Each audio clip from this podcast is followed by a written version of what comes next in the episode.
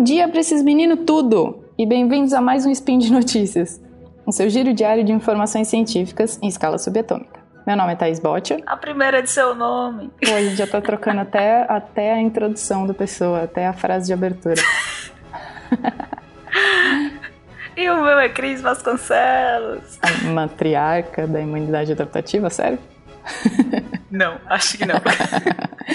e hoje, dia 28 Electron do calendário Decatrian e segunda, dia 21 de maio de 2018 do calendário Gregoriano, pega um cafezinho aí que a gente vai conversar sobre o sistema nervoso e o sistema de edição de DNA CRISPR. Os artigos do programa de hoje são geração de neurônios in vitro e o uso da tecnologia CRISPR para detecção de vírus. Speed Notícias.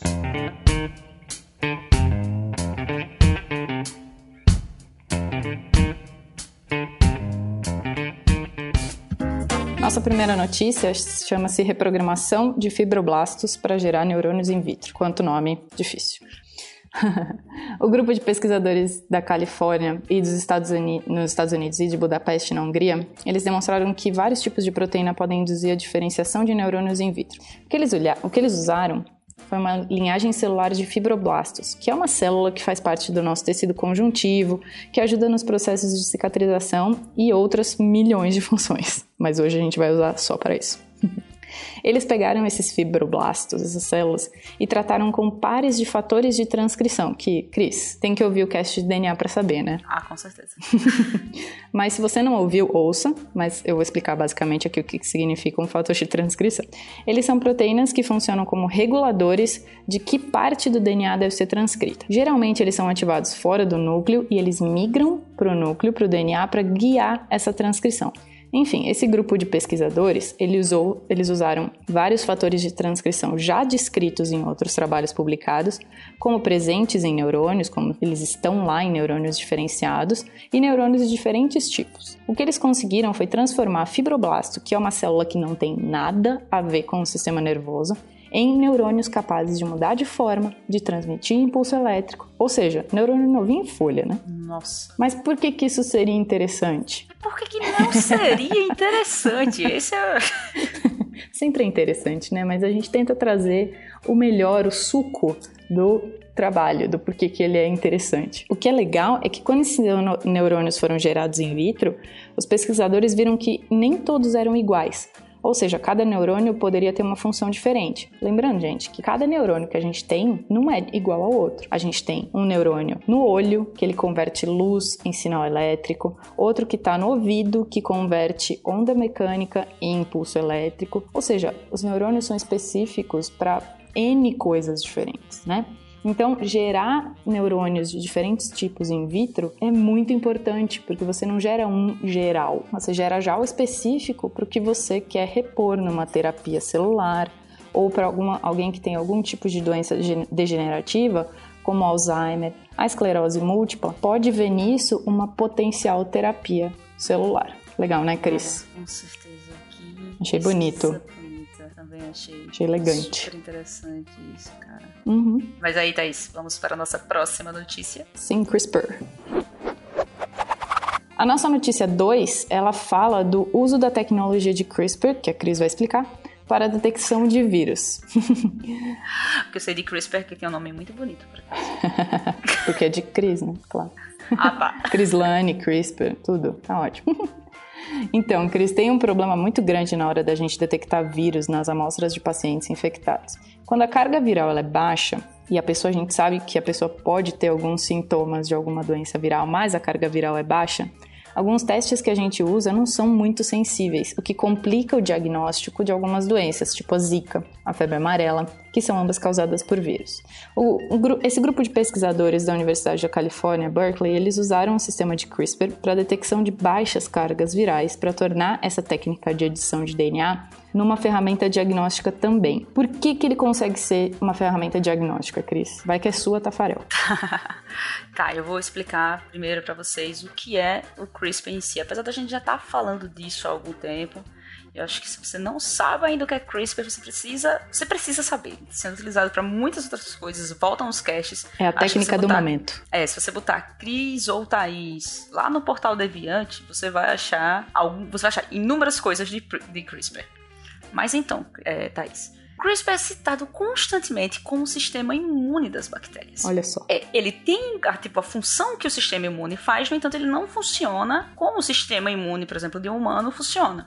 Na verdade, o que acontece na bactéria, porque isso é um sistema baseado na. foi encontrado em bactérias, quando um vírus coloca o material genético na bactéria, ela incorpora o material genético dele ao DNA dela mesma. E depois, quando o vírus entra novamente na célula, baseado naquele DNA, ela consegue quebrar o DNA do vírus que entrou, ela consegue destruir a infecção. Isso é semelhante ao sistema imune, né? A função é semelhante ao sistema imune.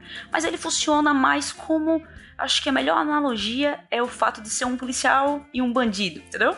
o policial, o bandido fez uma coisa errada, e a bactéria vai lá e faz um, um retrato do bandido, fica lá um procurado.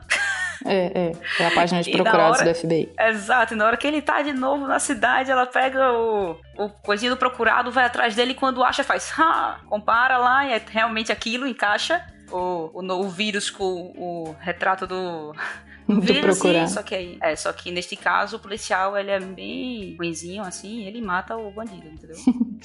degrada completamente. Ele degrada completamente. Isso é um dos sistemas de CRISPR, porque CRISPR não só tem um sistema, ele tem inúmeros e é por isso que a gente quando escuta é, os nomes escuta como CRISPR Cas, que é a proteína do CRISPR, e uma numeração do lado. Essas numerações elas variam de acordo com o, o, o sistema CRISPR que está o, sendo utilizado. E o sistema que eles utilizaram aqui, eles conseguiram incorporar nesse sistema fluoróforos. Isso é, alguma coisinha que quando é liberada, ela brilha. Então o que, é que acontece? Quando a proteína ela vai ter o, o material genético guia dela, que é o retrato falado, sabe? O retrato do Sim. bandido. E na hora que ele encaixa, na hora que ele encontra o vírus, que o, isso encaixa o DNA, isso significa que realmente é igual o retrato que ela tem. Quando ele encontra o vírus, além de quebrar, ele libera esse brilho. Uhum. Meio que como se ele pegasse a arma dele, a arma é um vampiro brilhante. é, ele liga o sabre de luz. Pois é, exatamente. Melhor que, que o exemplo do vampiro brilhante. Desculpa, mundo. E ele consegue ser detectado. E aí você consegue detectar a presença do DNA viral ali facilmente, mesmo em pouquíssimas quantidades. Tá? Eles conseguiram encontrar isso mesmo em casos em baixas concentrações de Zika, por exemplo, foi o que, que eles citaram no artigo. E tá aí CRISPR mostrando sua flexibilidade, de, flexibilidade de um jeito que a Nature citou esse artigo no comentário deles, citou esse artigo na notícia, e ela nomeou o artigo de De Tesouras Ascensores. É. CRISPR tá parecendo uma arnica, sabe? Arnica? É pra Sim. qualquer coisa você usa CRISPR, né? Tipo, ah, quer inserir uma coisa no DNA? CRISPR. Quer tirar uma coisa do DNA? CRISPR. Quer detectar um vírus? CRISPR. Quer pra curar pé de galinha? CRISPR. Dor nas costas? CRISPR também. Bom, isso, com isso a gente vê né, mais uma faceta dessa técnica milagrosa da década de 2010, o nosso cogumelo do sol o nosso ômega 3 da Top Term. top Term. Bom, Cris, por hoje é só. E ouça o Spin, galera. Ouve o Spin todos os dias para ficar atualizado cientificamente. Né? Deixa também o seu post, o seu comentário, por favor, pra gente ler no Derivadas. O seu elogio, crítica e xingamento. Não, xingamento Se deixar não, xingamento, por favor. vou usar CRISPR pra cortar. Ah, é. CRISPR corta o xingamento também. A gente lembra que esse podcast só é possível por conta do seu apoio no patronato do SciCast, tanto no Patreon quanto no Padrim e agora no PicPay também. Abraços, risos, beijos e até amanhã. Até amanhã, pessoal. Beijo.